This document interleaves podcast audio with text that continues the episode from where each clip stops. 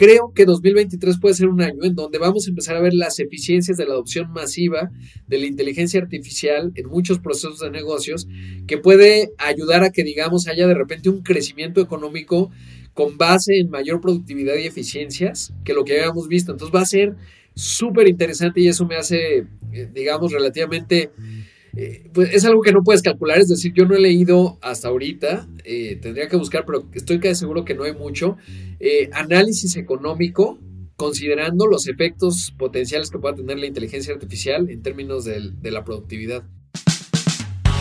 Bienvenidos a Rockstars del Dinero, en donde estamos descubriendo que hacer dinero no es magia negra, hacer dinero es una ciencia. Hay una fórmula para crear y hacer crecer el dinero y en este programa la ponemos en práctica para convertirnos juntos en Rockstars del Dinero.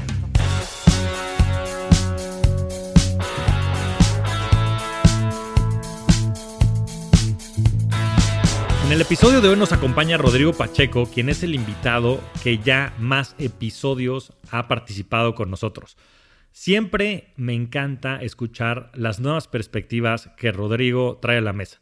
Además de platicar de la economía en el 2023 con un foco en Estados Unidos, en temas de inflación, en temas de la probable recesión, Hablamos de México, del potencial que tiene todo el tema de nearshoring y otras, muchas tendencias que se están manifestando, de la guerra geopolítica y tuvimos una conversación verdaderamente interesante e imperdible alrededor del tema de la inteligencia artificial. ¿Qué es?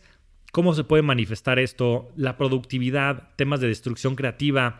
En fin, futureamos un muy buen rato y de verdad es una conversación que no se pueden perder. Entonces, como siempre digo, inviertan su tiempo en esta gran conversación, no se la pierdan y feliz 2023. Bienvenidos a un nuevo episodio de Rockstars del Dinero. Ahorita que estamos comenzando el año, creo que no puedo tener mejor invitado, que ya también va a ser el invitado que más ocasiones ha estado aquí con nosotros en el podcast. Siempre le agradecemos muchísimo su tiempo. Bienvenido, Rodrigo. Gracias, Javier. Siempre es un gusto y qué honor ser el, más recurrente. Eso, y espero que sigamos aquí platicando de vez en cuando porque siempre hay muchísima información y muchísimas cosas que aportas a toda la comunidad y a toda la audiencia. Y quería empezar porque nos platicaras, bueno, en fin, en todo este episodio vamos a platicar las perspectivas del 2023 en materia económica, financiera, política y demás, pero que, que nos platiques un poco cómo ves en general la economía en, en 2023. Pues la verdad es que eh, cerramos un 2022 obviamente sorprendente por el tema de Ucrania, la inflación, etcétera, eh, pero que México, en el caso de México, pues tuvimos un desempeño económico mejor al que anticipábamos, o sea, eh, por ahí de abril, más o menos marzo, pues las perspectivas hablaban de que íbamos a crecer 1.8%, todavía no tenemos el dato del cierre de 2022, pero prácticamente probable lleguemos al 3%, ¿no? Eh, todavía ahí se veía como cierta debilidad en, noviembre y en octubre en la actividad industrial, pero fue un mejor año para México de lo que se había anticipado. Y entonces 2023, eh, pues parece que viene una recesión. La última vez que platicábamos, según recuerdo, eh, yo pensaba que la, la, recesión en Estados Unidos iba a ser más pronunciada. Ahora no estoy tan seguro, pensaría que puede ser más, más más suave, más suave de lo que, de lo que se, anticipaba. Sigo mucho a Larry Summers desde el principio porque fue uno de los que anticipó que venía una inflación alta. Eh, lo, hizo bien. Y ahora él mismo ha estado eh, recalculando, digamos, y dice, a lo mejor viene una, una, una recesión más suave en Estados Unidos. Creo que lo que hay que observar en este 2023 es qué tanto baja el precio de las casas, que eso es, digamos, dado que es el, el activo más importante, o sea, digamos, dentro de los assets o activos eh, que hay en el mundo, las casas son el más importante, básicamente es el 50%. Y a partir de ello, eh, cuando viene una contracción del precio de las casas, normalmente viene una crisis fuerte. Eh, y ahora se anticipa que hay una contracción en, el precio de las casas, eso va a generar una recesión, pero parecería que no va a ser obviamente el tamaño 2008-2009, ¿no? Que fue, bueno, que ya se veía la burbuja, digamos, 2007, 2008. Ahora parece que, que no es tanto y además el mercado es distinto al de 2008-2009, no hay tanta exposición de los bancos en el sentido de lo que había de los CDOs y todos estos instrumentos derivados. Y entonces, eh, pues parece que, que, que viene una recesión pero va a ser una recesión relativamente más suave. eh, eso por un lado, aunque siempre pienso que la economía de Estados Unidos es como, digamos, si la economía de México fuera un coche, pues seríamos un bochito. Entonces empieza a cascabelear, ¿no? Este, le truenan las cosas y tal, pero se para, le arreglas, le pones ahí una cinta, sigue avanzando el bochito, ¿no? Es decir, somos una economía que, que, no es tan potente, pero que medio se arregla, tiene ahí sus formas de ajuste.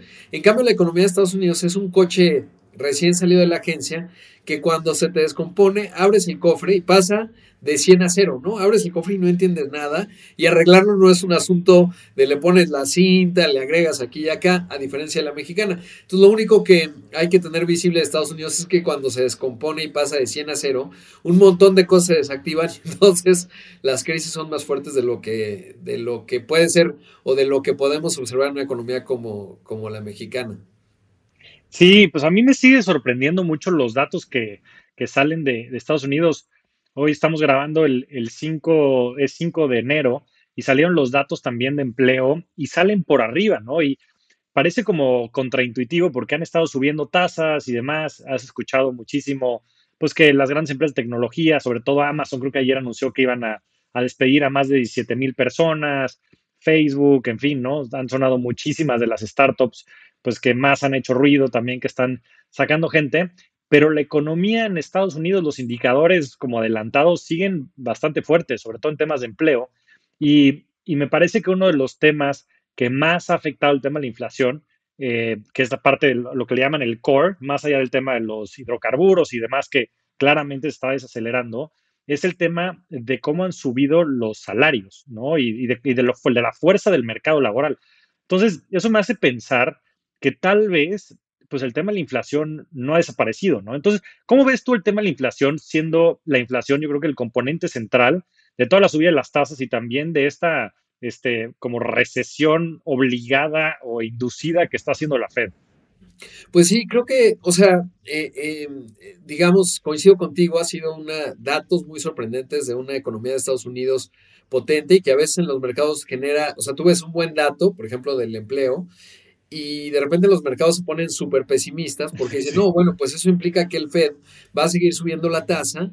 Eh, y creo que el Fed no funciona tan en automático. O sea, lo que quiere es que no haya inflación y en tanto la inflación ha venido descendiendo relativamente en Estados Unidos, como bien dice, el componente de la inflación estructural o núcleo o en México se llama subyacente, eh, pues se mantiene relativamente, pero sí diría que está bajando digamos, a un buen nivel. Entonces, por eso es que a lo mejor no tienen que subir tanto la tasa y, hacer un aterrizaje fuerte, porque parece que la economía de Estados Unidos ha sido mucho más resiliente y hay factores en el horizonte que creo que también van a contribuir. Uno de ellos, eh, que a mí me tiene muy entusiasmado, pues es la inteligencia artificial, eh, que es algo que veníamos hablando desde hace pues varios, eh, digamos, desde la primera entrevista es algo que a mí me genera mucho entusiasmo, etcétera, ¿no? Porque veo que es una transformación transversal en la economía que genera eficiencias y en parte el boom que tuvimos, por ejemplo, en, la década de Clinton, ¿no? O sea, a Bush, papá, le tocó ya el final de una recesión, no se religió, y a, y a Clinton le tocó eh, pues todo este crecimiento de la informática, desde, si bien Microsoft y, y Apple estaban desde el 76, digamos que el gran boom fue en los 90 y en la segunda mitad de los 90 aquello fue una cosa apoteósica y eso permitió que Estados Unidos se aventara un periodo muy largo de crecimiento económico gracias en parte a la productividad que creció con la revolución informática. Luego vino eh, otra segunda revolución productiva en términos del Internet, que digamos fue el final de las .com a principios del siglo XXI, y me parece que ahora, con lo que vimos de GPT Chats, o Chat GPT más bien, eh, pues digamos la adopción es impresionante. Yo todavía eh, doy muchas conferencias y en me, acuerdo que a mediados de septiembre les decía, no, yo ya estoy en la lista de, de, de GPT para que me dejen hacer imágenes.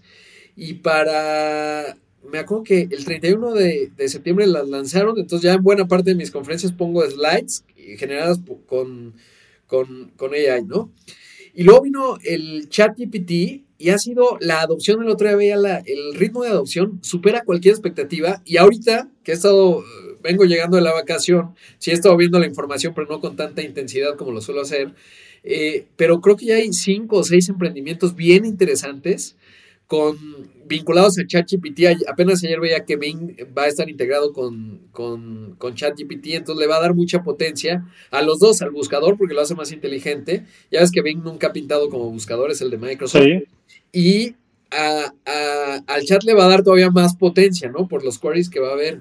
Entonces, creo que 2023 puede ser un año en donde vamos a empezar a ver las eficiencias de la adopción masiva de la inteligencia artificial en muchos procesos de negocios que puede ayudar a que, digamos, haya de repente un crecimiento económico con base en mayor productividad y eficiencias que lo que habíamos visto. Entonces va a ser súper interesante y eso me hace, eh, digamos, relativamente...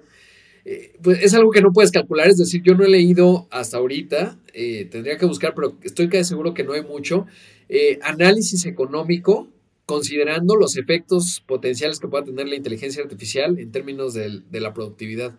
Y entonces eso me hace relativamente optimista porque ahí puedes tener crecimiento económico sin inflación, ¿no? O sea, puedes tener una serie de eficiencias. Claro, habrá quien lo vea pesimistamente y diga, uh, la destrucción creativa porque se destruyen muchos empleos, etcétera, porque incluso como periodista, lo comentaba desde el año pasado cuando salió ChatGPT, entonces eh, varias eh, de las colaboraciones que hice, una en tele, radio, etcétera, decía, bueno, pues esto es, eh, digamos, la inteligencia artificial, sus efectos en la, economía.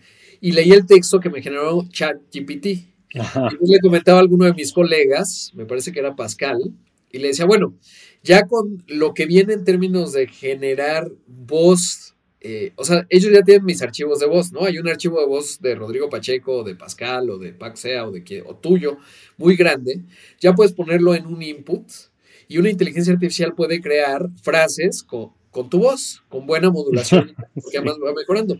Entonces, ya, ya puedes generar un texto, por ejemplo, de lo que me acabas de preguntar, ¿no? ¿Cómo se ve el dato de creación de empleo en Estados Unidos? Eh, de puestos de trabajo. Con la proyección 2023, ChatGPT genera el, texto, lo transfiero a que el generador de voz lo haga y ya tienes ya no me necesitas básicamente, salvo la creatividad. Y entonces, eh, pues es realmente sorprendente lo que va a ocurrir en 2023. Sí creo que va a ser el año en donde... Eh, no es que es un hito, porque la inteligencia artificial ya viene desde hace tiempo, pero sí creo que va a ser el año en donde vamos a empezar a, ver transformaciones muy profundas en la economía, pero sí también muchos retos, porque ahí sí, por ejemplo, a nosotros los, los periodistas, etcétera, eh, pues es un reto, porque ¿qué pones que no ponga algo que, ya se genera de manera automática, ¿no? Es decir, eh, en términos del carisma, de más profundidad de análisis, ¿qué? Pero la inteligencia artificial es profundísima, o sea, porque además va aprendiendo. El chat GPT de hoy no es el chat GPT de seis meses adelante que va a tener todavía más input, más información. Hoy todavía se equivocan muchas cosas, etcétera. Es una cosa extraordinaria. Y la reflexión era, este es con el, con el GPT, eh, que se llama Transformer, no me acuerdo las iniciales, pero es, eh, digamos, la tecnología. Y esta es la versión 3.5 y viene la 4.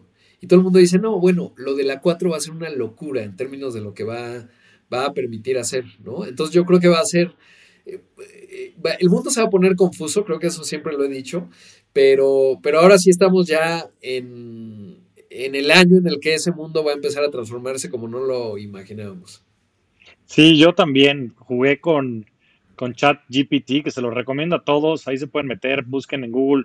ChatGPT es una iniciativa de OpenAI, que se llama la empresa. Ha tenido inversionistas, pues digo, los fondos de Silicon Valley más famosos. Microsoft creo que le metió mil millones de dólares. Por eso la, la alianza con Bing, ¿no? Sí. Este, pero impresionante. Y ahí le puedes preguntar, digo, de todo, ¿eh? hasta temas personales. No, está o sea, verdaderamente impresionante. Y creo que, como dices, mucha de la chamba mecánica que hacemos y que es repetitiva y demás, probablemente sea sustituida por este tipo de tecnología. Que te digo, pues yo creo que siempre hay la gente que tiene como futuros más este, pesimistas y gente que tiene futuros más optimistas. Yo siempre he estado en el campamento de los optimistas. Creo que pues habrá desempleo estructural seguramente, pero pues como en el siglo pasado, ¿no? El siglo pasado, a mediados del siglo pasado, creo que el 60 o 50, 60% de la población se dedicaba a temas de agricultura. Vinieron muchísimas tecnologías que modernizaron muchísimo todo el tema de agricultura y generaron muchísima abundancia. Y pues ese desempleo estructural simplemente se fue a otro tipo de actividades, ¿no? Y la verdad es que creo que es algo bueno porque si empezamos a eliminar la chamba mecánica, le damos más probabilidad a la gente a dedicarse a temas creativos, ¿no? Que es lo que verdaderamente nos hace diferentes como especie, que podemos nosotros hilar conceptos que tal vez no sean lineales y que tal vez no tengan una coherencia, una congruencia, una fórmula, ¿no? No, y te diría que incluso, porque creo que una de las cosas claves que ni siquiera son solo temas mecánicos. Por ejemplo, ya hubo el año pasado un concurso de arte digital y ganó una mm. inteligencia artificial. Y entonces los artistas estaban muy enojados porque realmente se empieza a volver indistinguible. O sea, digamos, el nivel de creatividad que puedes generar sí es muy potente. Digo, eh, tú puedes, el otro ponía, eh, les recomiendo también mucho la de la de imágenes, que hay varias. Hay una que se llama, la tecnología se llama Generative ahorita no me Reality Labs me parece que es una, pero ya hay muchas, ¿no? O sea, es muy, muy fácil buscarlas. Y entonces tú le puedes poner, haz de cuenta, eh, un elefante que está fumando una pipa, digital art, y te genera una buena imagen bastante competitiva. Y eso apenas es el principio. Entonces, otra de las transformaciones que hizo DeepMind, que es la que uh AlphaGo, es el desenvolver las proteínas, que es lo que te permite entender la estructura de la proteína y que era un hito que no alcanzábamos los humanos. O sea, no había poder científico que lo lograra. Y entonces eso ocurrió hace tres meses y permite generar una nueva, eh, generar justamente una nueva era de medicinas, porque eh, ahora que estuvimos con lo del COVID, te acordarás que los spikes de proteína eran una de las partes bien importantes que son las que se anclaban a las células y si tú entendías eso, pues podías eh, diseñar mejores medicamentos. Bueno, eso ya ocurrió hace tres meses. Entonces vamos a ver una transformación a lo largo de muchos campos, pero incluso creativas. Y entonces lo que nos, lo que va a provocar es que los humanos digamos, bueno, ¿dónde radica mi creatividad? ¿Qué tan replicable es mi creatividad? Y sobre todo, con la creatividad, con otra creatividad más potente, y pues ya este famoso libro de Hitchcock Galaxy o como se llama, el que a Musk y a todos eh, exactamente, se vuelve porque, ¿te acuerdas que ese libro es muy visionario? Porque decía, el problema no es la respuesta, sino la pregunta. Y entonces ahora el gran reto es qué le preguntas. Ya no es un tema de la potencia de cómputo e incluso de creatividad, de cuenta de decir, bueno, ¿qué imagen muy creativa se me ocurre para que la, la haga alguien más? ¿Qué le diría a Da Vinci para que genere una obra. Y ahí radica o va a radicar un montón del valor que generemos. ¿Qué, ¿Cuál es la pregunta que quiero hacer? Obviamente todavía estamos lejos, digamos, de que sea un gran oráculo, pero empezamos a ir hacia allá y luego entender, ahora sí, los, como los tornillos, lo de adentro, de qué estamos hablando, ¿no? Porque veía que, por ejemplo, lo de DeepMind, pues era una tecnología que es muy tardada y que resultó no tan, eh, digamos, viable porque aprender de cero no era tan buena idea como tener eh, la tecnología Transformers, que ya le da ciertos inputs y entonces acelera más rápido, digamos, ¿no? Y entonces hay un montón de discusiones allá adentro que no estamos teniendo, más la parte de las humanidades, que leía a Tyler Cohen, que siempre lo recomiendo, y, y, leyendo gente que sabe de inteligencia artificial, decía, las preguntas que ha planteado este sujeto son muy buenas porque hablaba de esto, ¿no? O sea, digamos, ¿cuál es? Él, él, planteaba lo siguiente y me parece que es útil. Digo, ya no salimos del tema económico ahorita. No, no, no, dale, dale, dale, dale, Rodrigo. Pero, pero él decía, en, digamos, la revolución informática lo que generó es que los geeks, o sea, gente introvertida que estaba mucho tiempo frente a una computadora, que sabía programar, se volvió de repente, pues, la más potente, ¿no? Es decir, los más ricos, si lo observamos, Bill Gates, Mark Zuckerberg, el propio Elon Musk, pues son gente muy, eh, digamos, no se le da mucho la comunicación, no son necesariamente extrovertidos. De hecho, varios de ellos tienen algún grado de Asperger. Eso no tiene que ver necesariamente con eso, pero son gente que se puede concentrar de manera muy intensa en una tarea muy específica y que poco tiene que ver con la interacción humana. Entonces, una ola de gente muy eh, afluente, pero no por el dinero, sino por lo que han logrado, pues fue eso Decía, en la década del, 70, o sea, esto habías nacido, pues digamos, del mediados de los 80 hacia atrás, pues, si tú tenías ese perfil, lo mejor que te podía pasar era pues trabajar en la NASA. Ibas a tener ingresos medios. Hoy si tú eres un tipo que sabe programar muy bien, que eres medio nerd, no nerd en términos de lo que quieres saber, sino de que te sientes mejor frente a una computadora, interactuando un poco con las personas y programando mucho, pues te va muy bien. O sea, lo que gana un ingeniero bueno pregúntale a Elon Musk que anda contratando en Twitter, estás hablando de millones de dólares, ¿no? O sea, entonces te ha ido muy bien. Y ahora regresamos, dice, o sea, es solo una hipótesis, Tyler, eh, al tiempo de los extrovertidos otra vez, porque resulta que ahora, con estas plataformas que es muy impresionante, en, un foro de GitHub, eh, pues ya prohibieron, porque es buenísima la inteligencia artificial, el ChatGPT, para corregir código. Entonces ya hay una buena parte de la chamba de la programación que va a quedar dislocada. Y entonces ya no va a contar tanto la programación per se, que habrá que los, que tengan que programar las inteligencias artificiales y los métodos y tal, pero es un nivel muy de élite. Y entonces, pues otra vez, en términos de, del resto del mundo, pues lo que necesitas es gente muy carismática, que es la que genera más valor y que no es replicable por una inteligencia artificial, ¿no? O una inteligencia artificial no está tan fácil que tenga carisma y que te llene un concierto. Por más que hagas claro un AI, un CGI o como se llame, un actor eh, sintético, etcétera, pues puede ser que en el celular, pero vas a querer seguir ir a conciertos y ahí sigue habiendo mucho valor y va a tener todavía más porque es auténtico. Entonces la autenticidad, el carisma, lo, lo extrovertido, pues a lo mejor es la era que viene, ¿no? Y entonces está bueno reflexionar, porque digo, yo como, y tú también como generador de contenido, que es una parte de tu vida ahora, pues ¿qué, ¿qué, aportas, no? O sea, ¿dónde radica la creatividad? Porque alguien nos está escuchando hoy pues todavía porque le podemos decir cosas que a lo mejor no tiene tan visibles como esto que estamos hablando. Pero en el futuro, pues ya vas a poder programar y di, hazme un pequeño discurso que ya lo hice el otro día, un pequeño discurso al estilo Martin Luther King de las tendencias e innovaciones que vienen en 2023. Si ahorita lo hiciéramos con ChatGPT, nos generaría algo relativamente digno. Luego lo transformas a voz lo animas y ya estás, no nos de, o sea, que, alguien haga un podcast. De hecho, ya veía ese, no lo he podido escuchar. Ya alguien hizo un podcast con pura inteligencia artificial.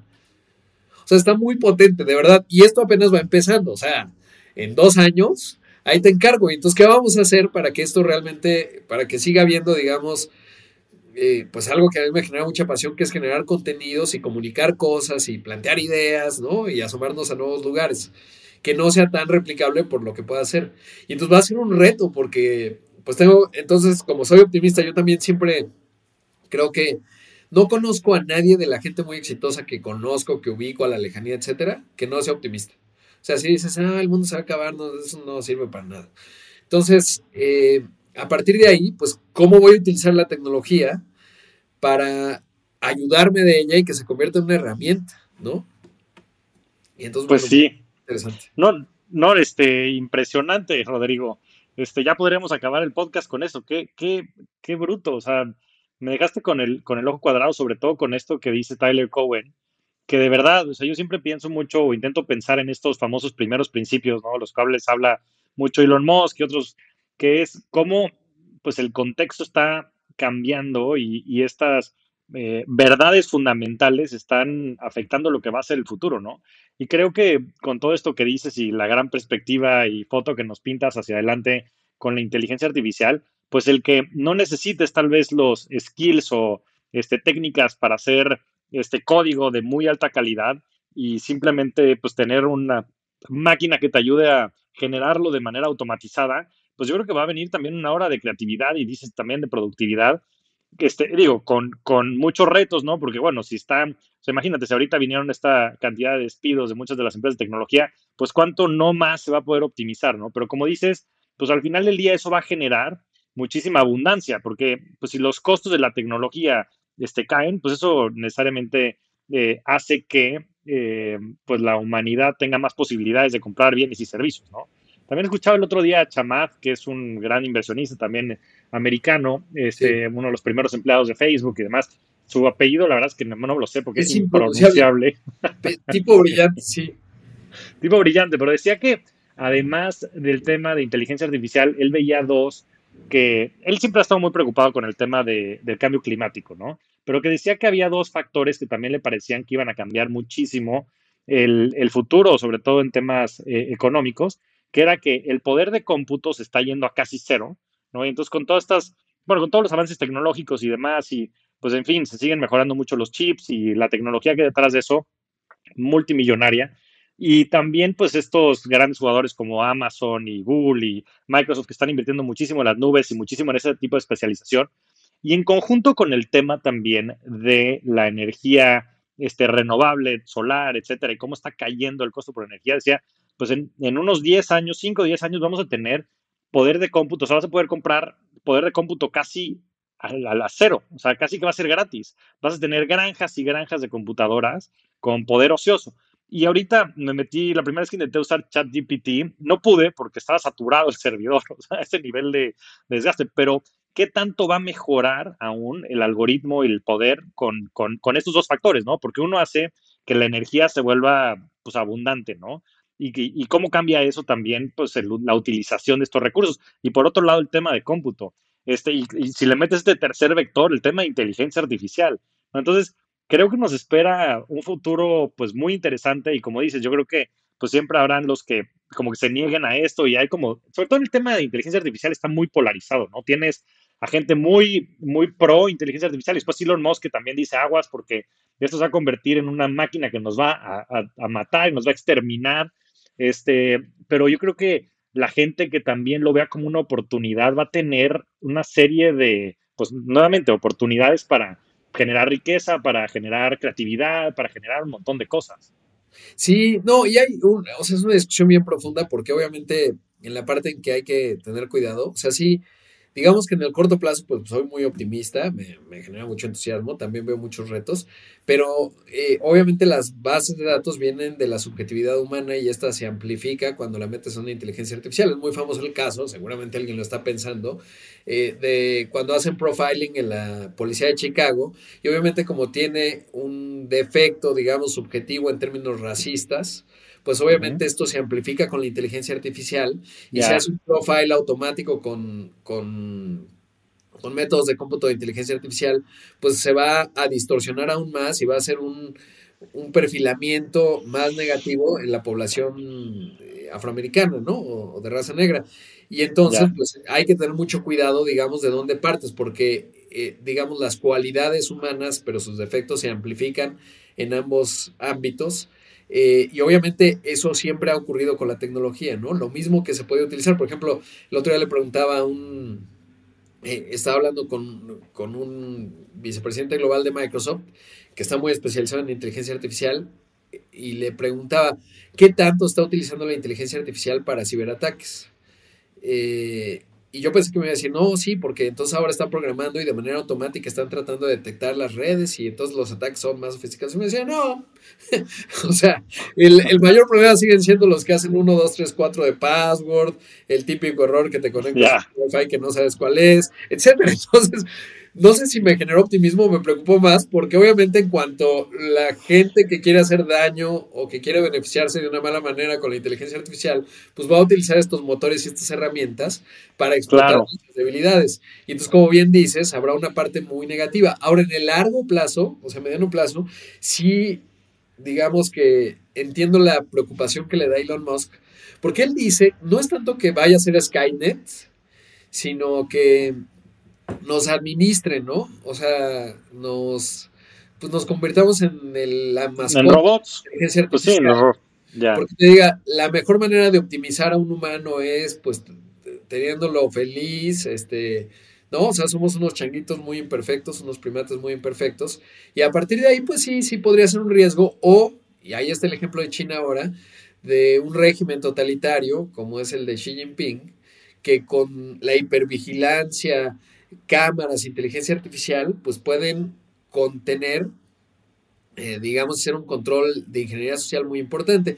De hecho, ahora que han salido los Twitter files de Elon Musk, ¿no? Con lo que sea, eh, pues no me ha sorprendido tanto porque, pues yo me parecía relativamente lógico y, lo decía desde hace mucho tiempo, era obvio, ¿no? Si tú de repente empiezas a ver que en Florida eh, la gente empieza a decir, empieza a poner en su Twitter, ¿no? O en una red social. Es un punto de dato.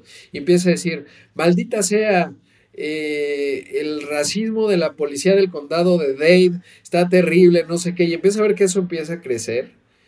Si tuvieras un, algoritmo que, detecta el, calor de la temperatura social, que eso ya ocurre, eso ni siquiera es nuevo, pues lo que tendrías que hacer es tener primero el mapa de, de calor Y luego dices, ah, aquí hay un punto de calor, ¿cuál es el tema? ¿Tiene potencial? Y le pones parámetros.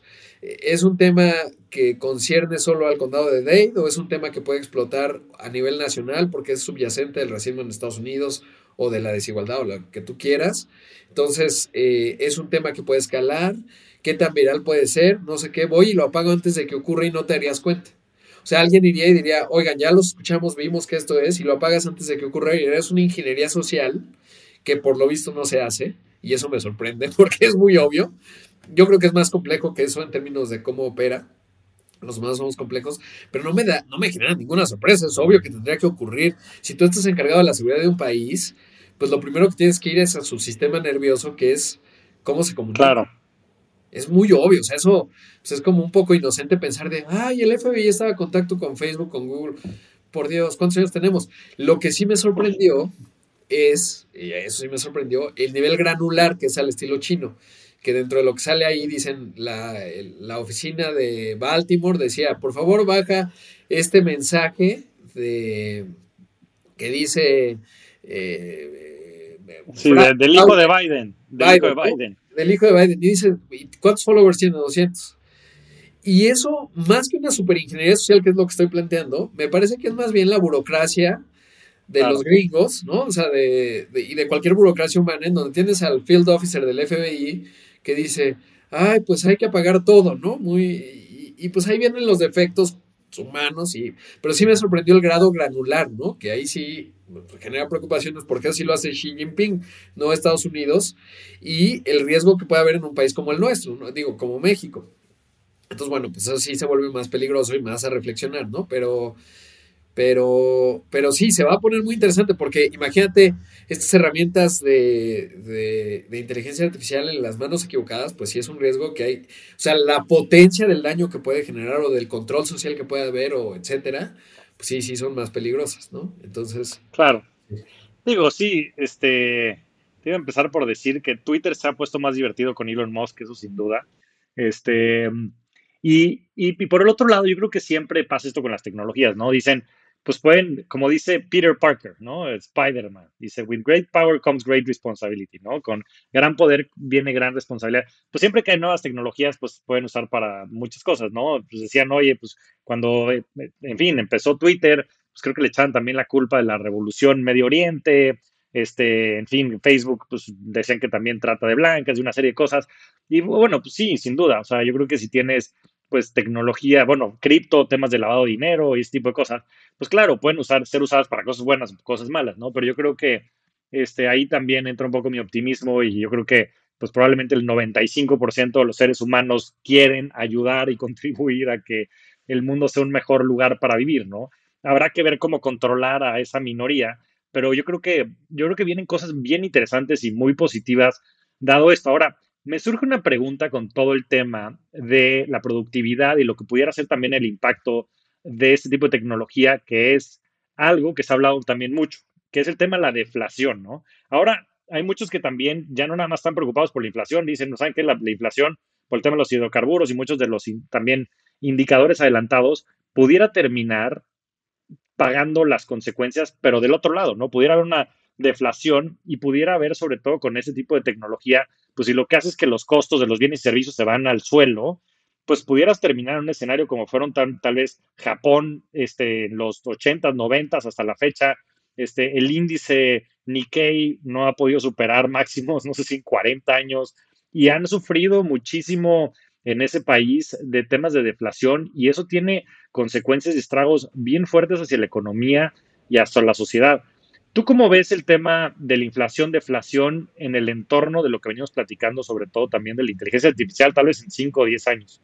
Sabes que creo que en el caso de Japón, eh, a reserva de estudiarlo más, pero parte de lo que le ocurrió a Japón, bueno, primero fue una crisis justo del sector inmobiliario, ¿no? Se colapsó porque en los 80 Japón era muy potente, eh, los gringos tenían miedo y decían los japoneses nos van a conquistar, luego no ocurrió, Japón entró en, en, ese, en esa crisis ya en los 90 y no ha salido de ahí.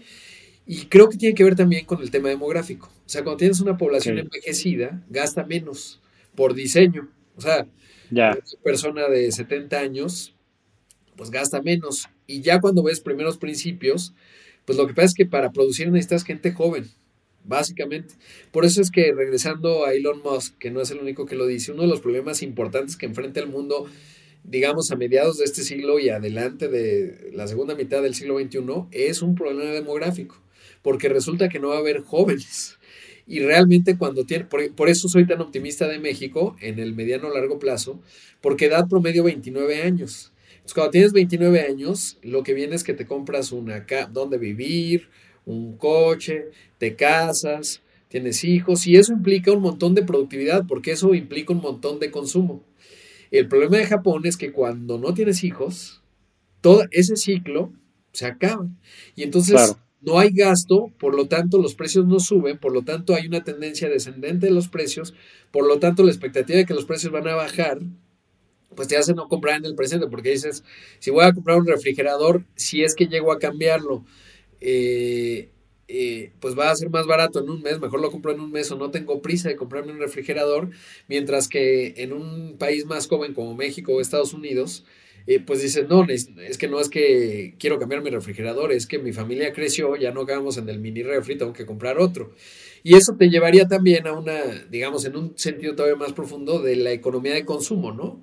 ¿Qué tan sostenible es, cómo funciona, etcétera? ¿No? Entonces tenemos que ser, por un lado, más sustentables, por otro lado, pues realmente lo que sostiene las economías es el consumo y lo que sostiene el consumo es la demografía.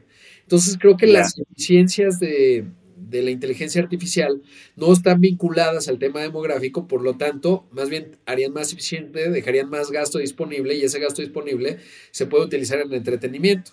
A lo mejor si ya no tiene un programador que ya no tiene que, estar 12 horas trabajando programando y ya más bien le ayuda a una inteligencia artificial, puede ser que siga teniendo trabajo, pero a limpiar su código le ayuda a una inteligencia artificial y le dice, revisa mi código y límpialo y hazlo perfecto para que corra la primera. Le haces tres iteraciones y en vez de trabajar 12 horas, trabajaste ahora 6 horas, ¿no? Y entonces las otras 6 horas, ¿qué haces? Ah, pues quiero ver contenido, ¿cuál? Un concierto, Netflix, ir a socializar, etcétera, y entonces el gasto se va a trasladar a zonas más carismáticas de la economía, ¿no? Entonces el gasto va a seguir existiendo y como la innovación genera más valor en la economía, o sea, si tenías 10, ahora tienes 15 de valor, pues entonces la economía ya creció a eh, un 50% a 15 y a partir de ahí pues es una economía más grande, ¿no? Y los precios seguirán creciendo. Ahora, en términos de la inflación, una buena discusión que desde la vez pasada platicamos de Ray Dalio, que tiene un buen concepto, que es cuando monetizas tu deuda, lo que es cierto es que deuda enorme y que un, tener una inflación más alta, o sea, eh, hoy el objetivo de la inflación en Estados Unidos es 2%.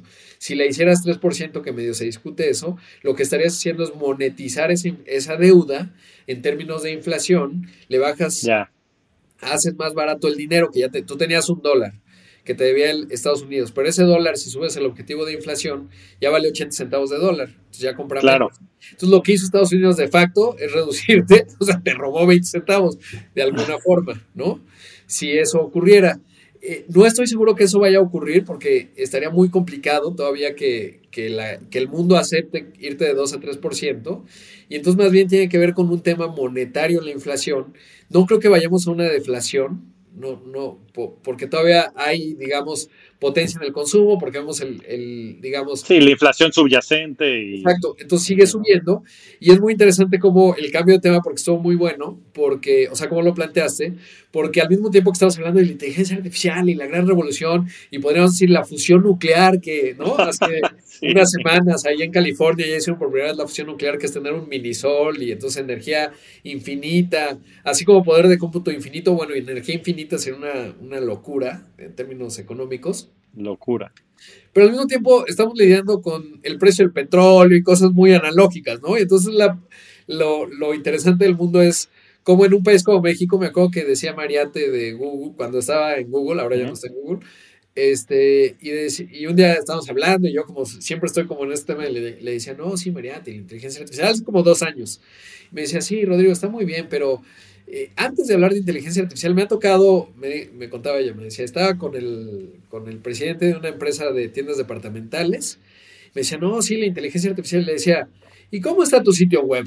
¿No? O sea, o sea, a veces estamos como en discusiones bien avanzadas y también es cierto que en la realidad cotidiana de México, incluso de, Estados Unidos, cuando vas a ver el Middle America, pues resulta que están años luz, esa no es la discusión y está ocurriendo. Entonces, hay un reto bien interesante de cómo estas nuevas tecnologías se van desdoblando y realmente van a todos los sectores, que eso acaba ocurriendo, hoy lo vemos con el fintech y con muchas cosas, pero a qué velocidad y sobre todo cómo creo que subestimamos mucho el choque del cambio, ¿no? Porque bien lo decíamos, hay gente que se asusta y esto de la inteligencia artificial va a generar una, reacción muy negativa en muchas personas. De hecho, ¿sabes qué, pensaba ayer? Ayer veía una queja en contra de Kavak. Sí. presente una buena entrevista que le hizo Lex Friedman al CEO de, de, Carvana. No, de, de Coinbase. Ya. Y entonces decía, es muy interesante cómo cuando emprendes a alguien algo, todo el mundo te ataca. sí, te tira, claro. Dice, es una basura, no sirve de nada, vas a fracasar, no es que... Si no hicieras nada, este, pues todo el mundo te aplaude, ¿no? O sea, si, y alguien ponía por ahí, lo veía también en una red social que decía así, si yo pongo, conseguí el empleo, ¿no? En, pues donde me sí, generas envidia, ¿no? Es el no, no, todo el mundo dice like, like, like, de Rodrigo consiguió un mejor empleo. Si digo, aquí va mi emprendimiento de inteligencia artificial y periodismo, es una basura, no sirve de nada. ¿Qué, ¿Quieres destruir a los periodistas? Uno. Otro me diría, eh, la inteligencia artificial nunca va a sustituir a los periodistas. O sea, el mundo te ataca. Y entonces, esto para decir... Porque estás planteando un cambio, ¿no? Estás planteando un cambio y le rompes el esquema. Y, y, a la gente le da mucho miedo el cambio, nos da mucho miedo el cambio. Y entonces, eh, creo que va a lo, es bien interesante y a lo mejor está subestimado y hay una buena posibilidad de negocios, es el cómo lograr que un público amplio tenga una visión más útil para adoptar nuevas tecnologías. Y siempre lo subestimamos y solemos decir, ah, es que son idiotas, ¿no? O sea, y nos burlamos, yo lo hago incluso. O sea, cuando dices, pues sí, es como si, si los, los de los carruajes a principios del siglo XX, decían, sí, pero y, si vas muy rápido te vuelves loco, va a haber muchos accidentes, los humanos no estamos hechos para manejar a 50 kilómetros por hora, vivan los caballos. Corte a ser una estupidez, ¿no? No pasó nada, al contrario, no sabes manejar, etcétera. Entonces, pero decimos, pues qué tontos los de los carruajes. Pero en realidad es cómo logramos incluirlos en el cambio para que no haya estas resistencias y luego las cosas no salen tan bien. Y nos atrasan a todos. Pues, y creo que hay una buena oportunidad, ¿no? Este, pero no, sin duda. Regresando al tema de la inflación, que era lo que, lo que me preguntabas, este, sí, no, entonces creo que, que no creo que tengamos un problema de deflación, digamos, 2023 o 2024. Eh, y más bien esa productividad que va a generar la inteligencia artificial va a resultar en un mayor crecimiento económico. Quizás en destrucción creativa, en donde ciertos sectores quedan dislocados, y por ejemplo, los programadores, en vez de necesitar, porque se van a seguir necesitando, pero en vez de necesitar 100, ahora voy a necesitar 40, con, acompañados de, sistemas de inteligencia artificial que ayuden a revisar el código, ¿no? Y entonces hay un, otro 60 que hacían eso, que ya no lo van a hacer, y a ver qué hacen. Sí, no, pues la verdad es que muy buenas reflexiones, Rodrigo. Yo siempre me quedo con, estos ejemplos que dices del cambio, pues sí, al, ser humano le cuesta mucho trabajo. Y recuerdo también un video de David Letterman con Bill Gates, en donde ridiculiza, o sea, le dice que es ah. Internet y le empieza a contar, pero, o sea, lo ridiculiza, pero ese fue en el 95, o sea, ni siquiera fue tan, hace 25 años, ¿no? Y, y de verdad, y hoy, ¿cómo, o sea, no podríamos concebir un mundo sin Internet? O sea, simplemente es parte del ADN, ¿no? Ya del, de la humanidad. Y estos cambios, pues sí, en perspectiva parecen muy obvios, pero en el momento no lo son. Y yo creo que muchos de los efectos que van a tener este tipo de tecnología los vamos a ver, pues no sé, tal vez en 10 años, pero vamos a empezar a ver muchas de estas este, aplicaciones y mejoras y temas de productividad. Y, me, y me, gusta mucho cómo lo, lo frameaste y cómo lo entiendes, porque creo que siempre puedes conceptualizar. Yo, o sea, una de las cosas que más admiro de ti, Rodrigo, siempre te lo he dicho, es cómo puedes conceptualizar ya en la práctica muchas de estas cosas que parecen como futuristas y, etéreas, ¿no? Porque son difíciles después de bajar a la realidad. Entonces, pues la verdad es que este, así como hace dos episodios me quedé muy optimista de México, ahora me quedo muy optimista también de cómo estas tecnologías pueden ayudar a que sigamos creciendo y desarrollándonos como humanidad y sobre todo en el contexto económico. Ahora, quería platicar de México, porque Ahorita lo mencionaste por, por, un par de temas, ¿no? Está el tema del, bono demográfico que estás mencionando. Platicamos la última vez ya algo del nearshoring. Este, yo creo que se presenta una oportunidad única este, y bueno, pues muchos de los indicadores económicos, como decías, pues se están viendo reflejados. El peso, este, digo, tal vez también por el tema de las tasas y otras circunstancias, pero está en niveles que yo creo que nunca hubiéramos previsto, tal vez hace 3, 4 años. Entonces, me gustaría que, que nos platicaras cuál es tu perspectiva específica para México. Pues mira, esta, esta, o sea, digamos, México hay que verlo, creo, el 2023 y 2024, con visibilizando que hay una cierta fragilidad política porque estamos entrando al fin de un régimen de López Obrador que si lo vemos retrospectivamente y tú y yo hubiéramos platicado, por lo menos me pongo en ese campo, en marzo de 2018, yo te digo, daba pláticas y conferencias, y una de las cosas que, si me decías, oye, en el año 3 de Andrés Manuel López Obrador, enero de 2023, ¿cómo va a estar el tipo de cambio? Pues diría, pues no sé, una. 30. Veo más riesgos a la alza, ¿no? Y diría, siendo conservador, 25. 19 con 30. Y entonces, ¿eso qué me hace pensar? Pues que, hay que reconocer que había cosas que no sabíamos, ¿no? ¿Cuál es una de ellas? Que era un tipo muy conservador en lo fiscal, que era un tipo muy pragmático en la, en la relación con Estados Unidos.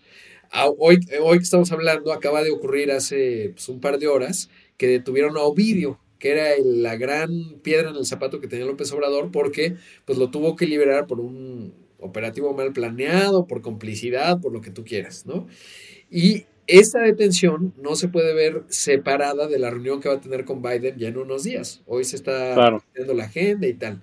Evidentemente el tema que más le preocupa a Estados Unidos, uno de los temas que más le preocupa, no relativo a México, sino como temas de seguridad nacional estadounidense puramente, es el fentanilo. Y el cártel del mm. Sinaloa, bueno, la parte que tiene que ver con Ovidio, pues estaba muy vinculada al fentanilo. Esta detención plantea una agenda muy positiva. Y entonces esto, ¿por qué lo digo? Pues porque hay un componente de fragilidad política bien importante para el 2023 y 2024, porque tenemos el fin del régimen de López Obrador que va a buscar abrazarse al poder y eso implica ciertos riesgos pues, porque puede hacer cosas poco racionales. Y entonces, digamos, eso es la parte que sabemos que no sabemos, ¿no? Ya ves que siempre digo que están las tres cosas. Sabemos, lo que sabemos que no sabemos y lo que no sabemos que no sabemos qué es lo que lo cambia todo. Bueno, esta parte de fragilidad política entra en el cajón de lo que sabemos que no sabemos. ¿Qué puede llegar a ser López Obrador por abrazarse al poder? Yo no veo golpes de Estado y estas cosas, pero sí veo que va a poner a prueba las instituciones mexicanas y que eso implica riesgos. Pero, por ejemplo, un motivo positivo, acabamos de ver en la asociación de la Suprema Corte de Justicia, resulta que la institución, por temas coyunturales de que copiaron la tesis, no sé qué, pues llevaron a tener a un, uno de los tres poderes, pues muy afincado, digamos, en su soberanía, con una presidenta que tiene mucho poder, eh, pues muy importante, ¿no? Y eso es bien relevante de cara a lo que pueda ocurrir con el INE y otras cosas y las controversias constitucionales que se planteen. Y entonces de repente México va avanzando. Y entonces por eso hablo de fragilidad política, no la veo como un hecho real que pongo en el insumo del modelo, simplemente como lo tengo visible y siempre le estoy echando un ojo, ¿no? En la parte económica, eh, ya digamos en, en lo que sí sabemos, pues es que México sí está en un 2023 que puede cosechar un montón de la parte del nearshoring, de la integración con Estados Unidos. Hay que ver cómo nos pega la recesión, sobre todo sus efectos políticos también, porque eso puede exacerbar, digamos, si López Obrador cae en popularidad y ve que el 2024 va a estar más complicado en la sucesión, puede hacer cosas más radicales para no perder el poder y entonces va a generar una narrativa de más confrontación y entonces esto genera riesgos de guerra civil y cosas por el estilo o de temas sociales mucho más visibles de los que hemos tenido y entonces el tipo de cambio ya se descompone porque en el análisis externo pues nos convertimos en una suerte del Brasil que estamos viendo hoy, entonces qué miedo. Y entonces ya el tipo de cambio que hoy estamos viendo 19 con 30 ya no es el mismo, siempre está ese riesgo. Pero si ves, digamos, la estructura y si, si asumimos que la cosa va a seguir relativamente constante, yo diría que México va a tener, va a seguir teniendo estas fortalezas sorprendentes y que vamos a seguir aprovechando el, el nearshoring y generando áreas de crecimiento donde no las había, ¿no? Porque hay una parte bien importante que habías pensado mucho en el gobierno, pero cuando me toca viajar por todos lados, ahora que estaba en La Paz o en Monterrey o en La Laguna, pues tú ves que los empresarios lo que están haciendo es trabajar y tratar de prosperar, generar prosperidad para ellos. Y eso genera un montón de beneficios para el país, ¿no? Por ejemplo, estuve en Tampico y, ahí los empresarios apenas están organizando para, porque, porque Tampico, Tamaulipas es un paraíso, tiene infraestructura, tiene un puerto, tiene buen nivel de desarrollo, tiene paz, o sea, no tiene inseguridad, tiene un montón de... Y ellos están trabajando y a lo mejor en 3, 4 años es la gran historia de Tampico. Y en general se está generando, y, hoy se está generando esa gran historia. No la estamos viendo tú y yo porque no es muy visible, pero estos están trabajando, trabajando, trabajando, trabajando poquito a poco. Y de repente dices, ay, ¿de dónde surgió Tampico como esta gran potencia como es hoy Querétaro o otras entidades? Pues porque hay un montón de gente en México que está trabajando y somos un país joven, etcétera. entonces eso me hace optimista, digamos, con estas fragilidades políticas que siempre hay que tenerlas visibles, ¿no? Ahí está el caso de Perú, Colombia, etcétera. Bueno, Perú, más bien, porque Colombia ahí va. Este, y entonces eh, pensaría que si todo se mantiene constante, vamos a seguir teniendo un país con una fortaleza, con un tipo de cambio relativamente fuerte, afincado, digamos, en esta vinculación más profunda con Estados Unidos. Esta reunión que va a tener Biden, Trudeau y López Obrador aquí en la Ciudad de México, pues va a ser bien importante porque ahí te planteas qué tanto eh, los estadounidenses van a ser pacientes con México y con sus dislates ideológicos y que si Biden aterriza en la IFA o no aterriza y dicen, ay, bueno, los, los mexicanos, pues sí, tiene López Obrador que está un poco loco, pero el gran marco de referencia con México está tranquilo. En temas de TEMEC, eh, pues vamos a entendernos para que el tema energético no nos reviente, con ciertos riesgos, te digo, políticos que siempre están ahí, pero pues la constancia es que México está muy integrado a la mayor economía del planeta, ¿no? Con un mercado joven que ahí va, podríamos ir mucho mejor, con ciertos riesgos sociales, pero que va avanzando, ¿no? Entonces eso me hace pensar que veríamos un 2023 con la recesión en Estados Unidos con una, o sea, nos va a costar un poco de trabajo, vamos a crecer menos este 2023, pero quizás con sorpresas al alza, diría el Banco de México, los riesgos a la alza son mayores que los riesgos a la baja, en mi opinión, hoy, 5 de enero de 2023. Yo creo que puede venir también, yo coincido. Mira, la verdad es que yo de la parte política, pues no, no tengo mucho conocimiento, pero siempre me ilustra mucho lo que, lo que comentas y como bien dices, yo creo que hay ciertas cosas que sabemos que no sabemos, ¿no? Que se pueden presentar hacia finales del sexenio, pero creo que viene una oportunidad, ¿no? Como pues existió también en los noventas, que, que hubo muchísimo crecimiento en el país derivado del Tratado de Libre Comercio y otro tipo de, políticas y que hubo un auge importante en el, en el país, digo, más allá de, de, otros factores sociales y demás que tal vez no se manifestaron como debieran. Pero creo que, en mi opinión, los próximos 10 años de México pueden ser algo verdaderamente espectacular si es que se dan las condiciones políticas necesarias porque las condiciones económicas, todo el tema, pues más a nivel geopolítico, creo que, en fin, ¿no? Como dices, hasta los demográficos pareciera que están ahí, ¿no? Ha venido muchísima gente a vivir al país, muchos de estos nativos digitales, sobre todo en la Ciudad de México, en Guadalajara, Monterrey, Tesla está por abrir una fábrica en Monterrey, eh, en fin, creo que hay muchísimos indicadores. El otro día me quedé frío porque yo no sabía el tema del turismo de México contra los demás países de Latinoamérica y salió por ahí una gráfica de que tenemos 100 millones de visitantes y Brasil tiene 6. Y yo dije, ¿qué? No, es impresionante, ¿no? Es una, somos una potencia. Ahora, nuestro reto, ahora que hablamos de la, eh, la adopción al cambio, es cómo logramos integrar a Chiapas, Guerrero, Oaxaca, Campeche, em, eh, zonas de Puebla, de Hidalgo. Ese es el gran reto de México, porque hay una parte de México que ya está, o sea, eh, estos museos de Tampico, ahí van, hay que atender temas de desigualdad, etcétera, o sea que, porque eso te, ayuda a la paz social, pero hay otra parte de México que no está en esta discusión y tenemos que lograr armoniosamente que, que, que haya desarrollo. Ahí, por ejemplo, yo evidentemente no quiero hablar mucho de política, pero soy muy crítico de López Obrador Podría ser una larga lista de por qué. Pero también trato de ser sensato, digamos, en qué puedo aprender, qué, qué no sabía, que hoy sé, y creo que lo hemos hablado anteriormente, de antes de 2018. Pues que sí, efectivamente, yo pensaba que el trickle down economics iba a funcionar, no funcionó. ¿Qué hacemos para que funcione? ¿No? O sea, para que, para que cuando vaya a donde fue lo de lo de Ayotzinapa, ¿no? Este, Iguala, para que cuando en Iguala tenga sentido lo que estamos hablando hoy, ¿no?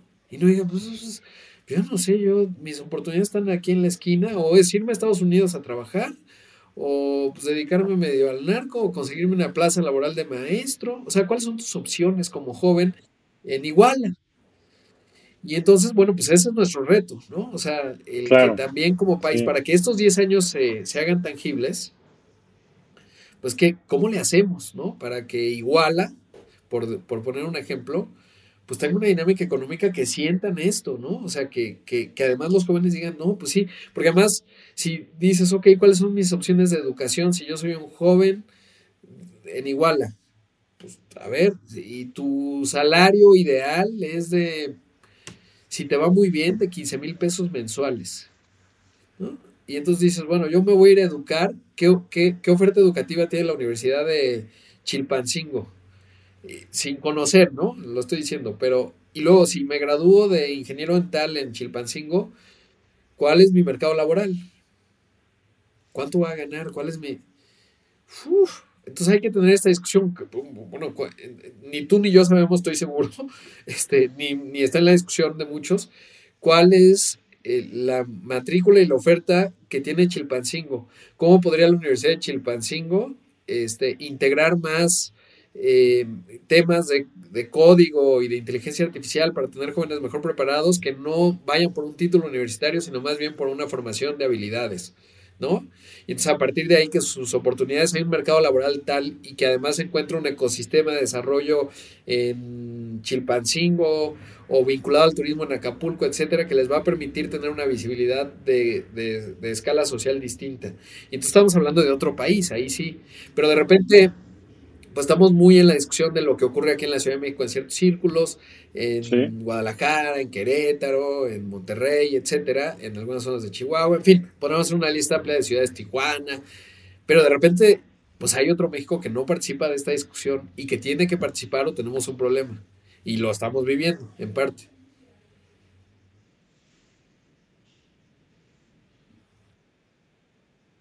Sí, y desafortunadamente creo que esto pues digo, se manifiesta muy claramente en México entre el norte y el sur. Sí, que ah, exacto, que ahí nada más, solo hay, es un tema personal ahí muy, muy importante, pero es que me choca Oxfam porque cada, cada cierto tiempo publica cada año, dice, el 1% de la humanidad tiene la mitad de lo que tienen 3.500 millones de, seres humanos. Y entonces esta es la reflexión.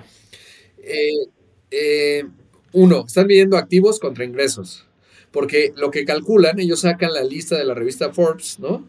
Y entonces, pues oh, estás activos. O sea, ¿cuánto vale Elon Musk? ¿No? Ahora salieron muchas notas de el ser humano que más ha perdido en la historia de los 200 mil millones de dólares. Pues sí, nadie había tenido 300 mil millones de dólares, ¿no? O sea, es como darle un golpe ahí a Elon Musk. Que no soy pro Elon Musk, por cierto. Hay muchas cosas que digo, este cuate se está equivocando. Pero bueno, no, digamos. Y entonces es bien delicado medir activos contra ingresos. Ese es uno. Dos, la pregunta un día eh, lo reflexionaba y es, si Jeff Bezos no existiera, tiene, ¿no? 160 mil millones de dólares, no sé. Si Jeff Bezos no existiera, ¿yo tendría más o menos dinero? Y mi respuesta es, probablemente tendría menos, porque no tendría tantas opciones, hoy tengo Mercado Libre, Amazon, etcétera, para tener una mayor variedad de productos y entonces eso me hace un consumidor que se beneficia más de un mercado más abierto, más transparente en precios que antes. Entonces me da más dinero. Es que bueno que Jeff a través de la innovación o Galperín en Mercado Libre tengan, hayan eh, acumulado tanto dinero generando valor a la sociedad. Ahora, si me preguntas, que exista eh, Germán Larrea, o sea, Grupo México, ¿me da más o menos dinero? Ahí sí te diría, cambia la ecuación, ¿no? ¿Por qué? Pues porque a lo mejor tiene posiciones monopólicas en ciertos sectores del transporte ferroviario, no, sé. No, no voy a meter en los dedos porque alguien de Grupo México me diría, no, pero está Kansas City y ahí competimos. Pero, pues a lo mejor me da menos dinero como consumidor. Entonces no es tanto de cuánto acumula quién, porque si yo acumulo teniendo una empresa y acumulando activos y generando valor a la sociedad, muy bien, bienvenido, qué bueno, que tengas más dinero todavía. Porque en la medida en que el dueño, o bueno, no hay un dueño, pero el que encabeza el esfuerzo de OpenAI se va a hacer el siguiente mil millonario, qué bien, porque nos va a hacer generar un montón de productividad. Si hay un mexicano, este, Carlos García Otati de Cabac, eh, se hace super slim, enhorabuena, qué bueno, porque hizo un mercado, ¿no? Generó valor donde no lo había. Entonces no está mal. El, problema no es que muchos tengan, ¿no? Sino más bien que esos que, digamos que lo que sí me preocupa es qué porcentaje de los mexicanos ganan hasta dos salarios mínimos. Es el dato, más reciente datos del INEGI eh, de encuesta de ocupación y empleo, 64% de mexicanos que el salario mínimo, que bien, si bien ha subido, estamos hablando no más de 11 mil pesos al mes. Tenemos un problema. Pero eso no se va a solucionar si deja de existir Ricardo Salinas Pliego, este, Carlos Slim, o, ¿no? Se va a solucionar si hay un órgano la Comisión Federal de Competencia Económica funciona mejor, si tenemos un mercado más transparente, si hay nuevos empresarios que están generando más valor, si ellos mismos generan más valor a la sociedad, y entonces eso nos va a ayudar. ¿Cómo lo hacemos? ¿No? Pero no tanto el fustigar o decir por qué tantos tienen tanto, no, ¿cómo hacemos que todos tengan más? Y luego que sea sostenible, ¿no? Porque está, ese es el siguiente ángulo. Si súbitamente, siempre se habla de China, ¿no? Eh, hoy 800 millones de chinos están en la clase media. Si el que resta o de los de la India se integran en las clases medias, pues el mundo se vuelve insostenible, porque al ritmo que consume la clase media, pues no es sostenible para el mundo, o sea, no nos alcanzan los recursos. Entonces tenemos que hacerlo además sostenible. Y entonces, como tú y yo somos muy optimistas, pues hay una gran oportunidad de negocios, de hacer negocios en la base de la pirámide que además sean sostenibles. Y ya por último, Rodrigo, me, gustaría que nos platicaras ahora específicamente de los mercados financieros. ¿Cómo los ves? El año pasado el Standard Poor's cayó casi 20%, el Nasdaq más de 30%, acciones como las de Facebook, bueno, Meta, Amazon, Google, todas más de 50%. Bueno, Facebook de, de 400 a, 120 que está ahorita, Tesla también de cerca de 400 a cerca de 100. Este, en, en, en el contexto de todo lo que estás platicando, ¿cómo ves sobre todo la bolsa en Estados Unidos, estas empresas tecnológicas y bueno, también lo que puedas comentar de México. ¿Crees que va a ser un año positivo, un año difícil? ¿Cómo ves el entorno en general para los mercados financieros? Creo que en términos de mercados va a ser difícil, sobre todo porque hay, digamos, estos recortes que, que ahorita mencionamos, por ejemplo, el de Amazon, como, como no se sabe qué tamaño tiene la recesión, todo el mundo está siendo más cauto.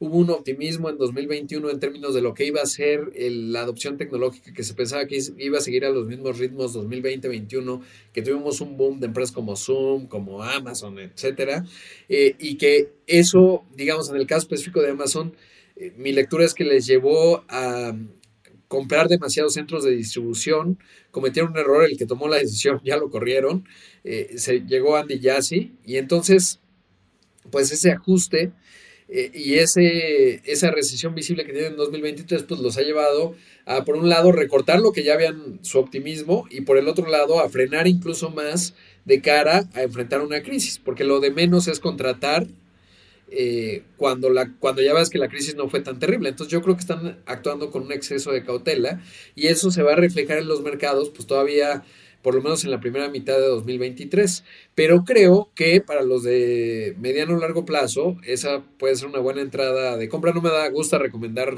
este, eh, acciones, ni mucho menos, pero digamos, mi tesis es, pues, si yo creo que en tres años o cinco años Amazon con AWS, con su potencia en comercio electrónico, va, y va a seguir innovando y va a seguir siendo esta gran potencia, pues yo creo que compra ahorita que está barata, ¿no? Sin entender si a, eh, a, finales de 2023 a lo mejor una recesión más fuerte de lo que estamos anticipando, pues le va a pegar mucho y nos vamos a estar todos y las acciones van a caer un poco más. Y entonces, depende, pero en el caso de Meta, ahí no estoy tan seguro, ¿no? Porque si revisas sus estados de resultados trimestrales, resulta que el ritmo de crecimiento de Facebook como tal se ha moderado mucho. en Estados Unidos, que es un mercado más grande, sigue creciendo, pero ya crece a menores ritmos. Eh, todavía tienes otras plataformas como Instagram y WhatsApp, que en el caso de Instagram ha perdido mucha... Eh, ahí habría que hacer un pequeño research rápido, pero frente a TikTok y qué tanto TikTok tiene un riesgo político bien importante porque a lo mejor los gringos dicen pues se vende TikTok y por ahí está cabildeando Meta eh, no muy visible, digamos, no lo vas a leer mucho en los medios, pero estoy seguro que está ocurriendo porque es obvio. Eh, está cabildeado con el Congreso de Estados Unidos diciendo, no, qué riesgo TikTok, no sé qué, porque el gran ganador, digamos, de que... Es TikTok. ah, claro, sería Facebook. Sería Facebook, sin duda. Exacto, y todavía no sabes lo que puede hacer Elon Musk con Twitter, es decir, que aquello se acaba derritiendo, realmente haga una super, super, yo diría que en el caso de, desde un punto de vista de mercado, es mala idea apostar contra, contra Elon Musk, ¿no? Porque en el corto plazo te va muy, mal, pero en el mediano te va muy mal si apuestas, si lo acortas, digamos, ¿no? Eh, pero siempre es un riesgo, pues es un genio y los genios tienen una parte imprevisible muy importante. Pero entonces, bueno, regresando a los mercados, pensaría que va a ser un año bien duro para los, para los mercados, por lo menos la primera mitad, pero un, año de oportunidades para los de mediano o largo plazo, ¿no? Porque mientras el mundo exista, pues la economía va a existir y por lo tanto se está poniendo barata y hacia adelante pues va a crecer. Si lo conjuntamos con lo que decíamos de la inteligencia artificial haciendo macroanálisis, pues esto va a volar. Y entonces, buena idea.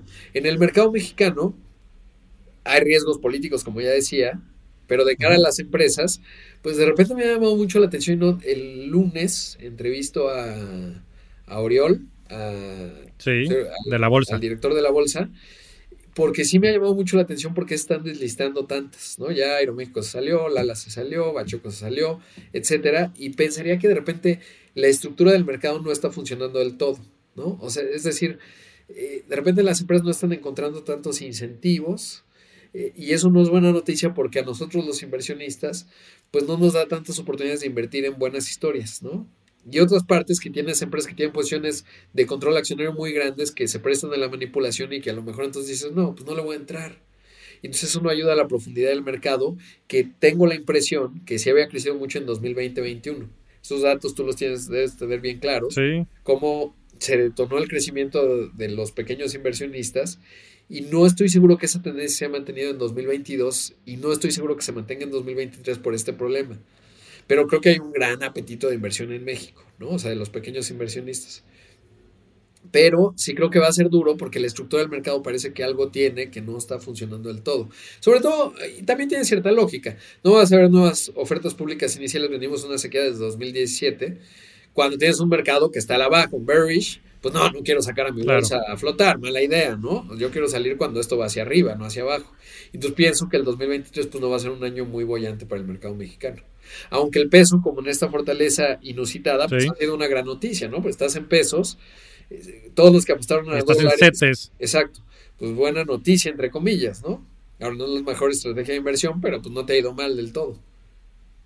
De acuerdo. Sí, yo coincido. Yo creo que la primera mitad va a ser complicada. Tendremos que ver qué sucede con todo esto de la recesión en Estados Unidos. Pues obviamente está muy correlacionado todo a ese tema. El tema de las tasas de interés, que se especula que pudieran bajar, pero bueno, que, que no hay ahorita tampoco mucha visibilidad del tema. Yo creo que esa va a ser la narrativa de la primera mitad del próximo, bueno, día de este año. Y, y, creo que, como dices, van a haber grandísimas oportunidades de inversión. Yo todavía recuerdo este, mis primeros pininos en los mercados financieros en 2007, 2008, pues de verdad, o sea, el Standard Poor's estaba en 670 puntos, creo que su mínimo fue 666, este, el icónico número, este, pues de ahí se fue a 4.800 que estuvimos el, el año pasado, ahorita estamos abajo de 3.800 por ahí, más o menos, entonces pues yo creo que van a haber grandes oportunidades, este, como decíamos, Amazon y muchas empresas que seguramente van a seguir generando mucho valor. Y como dices, nada, esto es recomendación de inversión y mucho menos, pero creo que viéndolo en primeros principios, la economía seguirá creciendo, seguirán habiendo nuevas empresas y eso ayudará. Muy desafortunado el caso de México, porque sí creo que es un tema estructural. Por, creo que viene por muchos lados, ¿no? Este, pues temas políticos, seguramente que no den esa eh, certeza a muchas de las empresas o no, incentivos que pudieran estar o no. Pero bueno, últimamente creo que es un tema pues meramente de evaluaciones, ¿no? ¿Por qué listarte en México si en Estados Unidos, te, o sea, una empresa que se pudiera listar potencialmente en Estados Unidos, hablando pues de estos unicornios el día de mañana que se pudieran, se, listan allá, ¿no? Aeroméxico. Aeroméxico ¿Por qué, ¿por qué te listarías en México? Se, se va de México y se va a ir a Estados Unidos. Claro, tiene una participación de alta grandota, pero pero pues porque obviamente es un mercado más potente, entonces te conviene más. Y, te pagan más por tus acciones, ¿no? Exacto. Mismo el tema de las cuentas de inversión en México, pues eh, este GBM ya cerró más de 4 millones de cuentas en 2022, que es fantástico. Recuerdas que estábamos en cifras de 250 mil hace 5 años, o sea, no es nada. Por 20 el mercado. Ahora, pues sí, la gran mayoría de los mexicanos, pues claramente prefieren invertir en Apple, en Amazon, Google, Tesla, que invertir en pues muchas de las empresas que están ahora deslistando, ¿no? Y creo que es un tema estructural, este, en fin, hay buena gente en, los mercados financieros en México, por supuesto en GBM, en la bolsa, en Viva, en otras instituciones, este, ojalá que lo puedan echar para adelante y resolver, porque sí creo que es un tema estructural y habría una gran oportunidad también para crear estas grandes historias que se están dando y que también pudieran inspirar nuevos emprendedores y también generar patrimonio pues de manera exponencial para la gente, ¿no? Que es una parte crítica de la, pues sí, de la infraestructura financiera. Ahora, vamos a pasar a las preguntas y fíjate que la estaba leyendo ahorita, Rodrigo, y creo que la gente de Twitter te conoce muy bien, porque ya muchos de ellos las tocamos, ¿no? Nos dice Carlos Peña, dice, sus pláticas siempre resultan muy interesantes. Futureando, sugiero abordar el tema de inteligencia artificial, GPT, y demás, ¿no? Que ya tocamos. Entonces, Carlos, pues qué bueno. Este, se ve que conoces muy bien a Rodrigo y los temas que le apasionan. Entonces, pues, pues ya tienes ahí, pues, una gran, gran conversación, me parece, y muchísimos insights. Em, nos preguntan también el tema de Nearshoring, que ya este, contestaste. Nos dicen, ¿cómo ves el peso en 18 o en 21? ¿Qué crees que sea más probable este próximo año? Por el tema político, en 20, o sea, digamos, si tuviera que escoger entre los dos escenarios, pensaría más 21.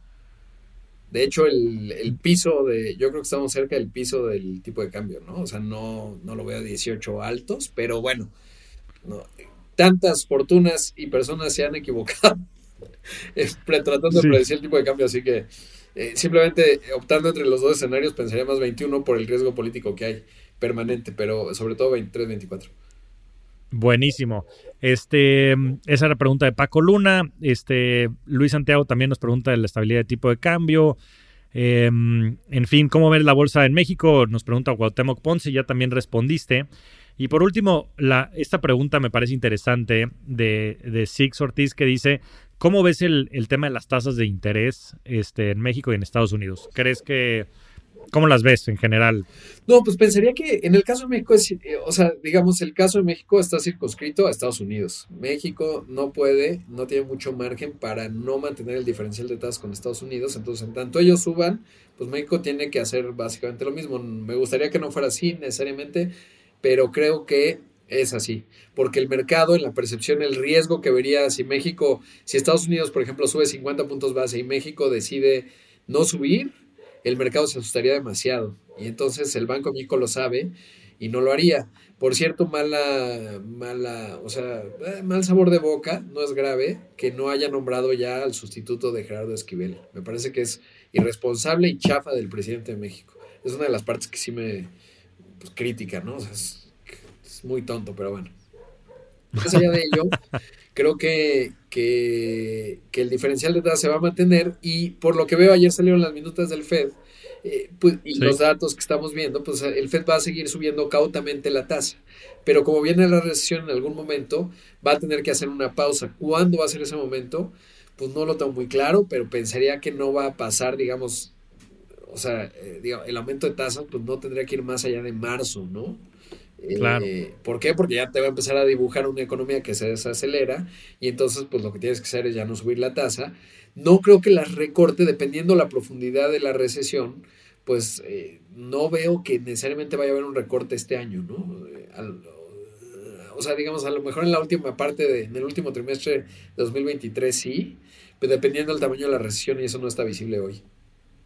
Sí, de acuerdo. Pues sí, en las minutos de la Fed por lo menos parecía que no que no van a bajar tasas en 2023, pero bueno, eso después siempre tiende a ser pues un, tema de conversación y muy especulativo, ¿no? En todo el tema de, como de expectativas racionales, porque al final del día los mercados pues se adelantan a todas las decisiones que pudieran no tomar la Fed y es un poco el juego de, los mercados financieros. Pues creo que esas son todas las preguntas, Rodrigo. Las demás ya las habías eh, respondido. Eh, no sé si quisieras dejar alguna última reflexión. No, mi estimado Javier, sabes que ahora lo que estoy tratando de reflexionar es que he aprendido 2022 bueno, llevo todo desde fin de año hasta este, o sea, ¿en qué me equivoqué? Eh, y una de las cosas que creo que me equivoqué, por ejemplo, fue que yo veía más fragilidad por la inflación en términos políticos. Seguramente en el podcast que hablamos lo dije. Y no se manifestó. Entonces eso es interesante porque de repente la sociedad parece que es... Estoy pensando por qué no ocurrió, ¿no? Y a lo mejor quiere decir que en las democracias eh, pues la forma de expresar descontento es distinta en las urnas y entonces eso ayudó, pero habría que ver cómo se dio en otros contextos. A lo mejor esa hipótesis es equivocada porque tú tienes países como Irán o Cuba, etcétera, en donde, o, Venezuela, en donde se ha destruido totalmente la economía. En el caso de Irán no tanto, o en el caso de, de bueno, Cuba sí.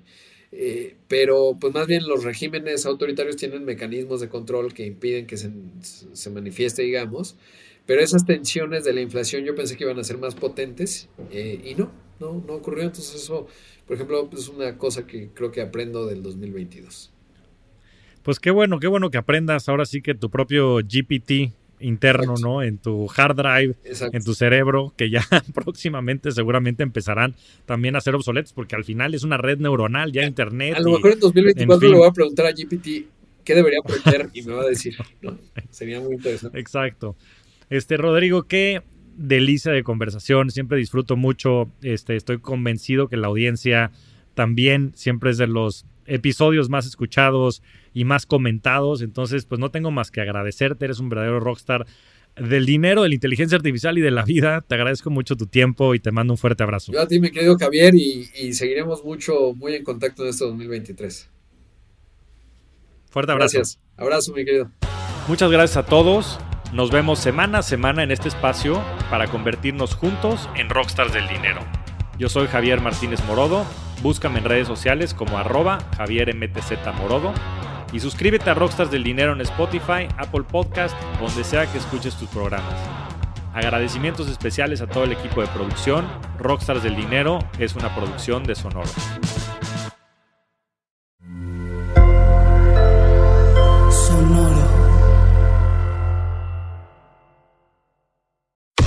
Cuéntame de economía. Nueva temporada. Nuevas voces. Cuéntame de economía. Podcast que hará tu vida financiera más sencilla. Sencilla. Si tú eres de los que no sabe cómo ahorrar, qué subió de precio y por qué, cómo sacar un crédito o cómo entender el Temec, Cuéntame de economía es para ti. Aquí te lo contamos sencillo y a la carta. Cuéntame de economía para que la economía y el dinero no te hagan sufrir. Un episodio nuevo cada lunes en todas las plataformas de podcast y el canal de YouTube de Expansión.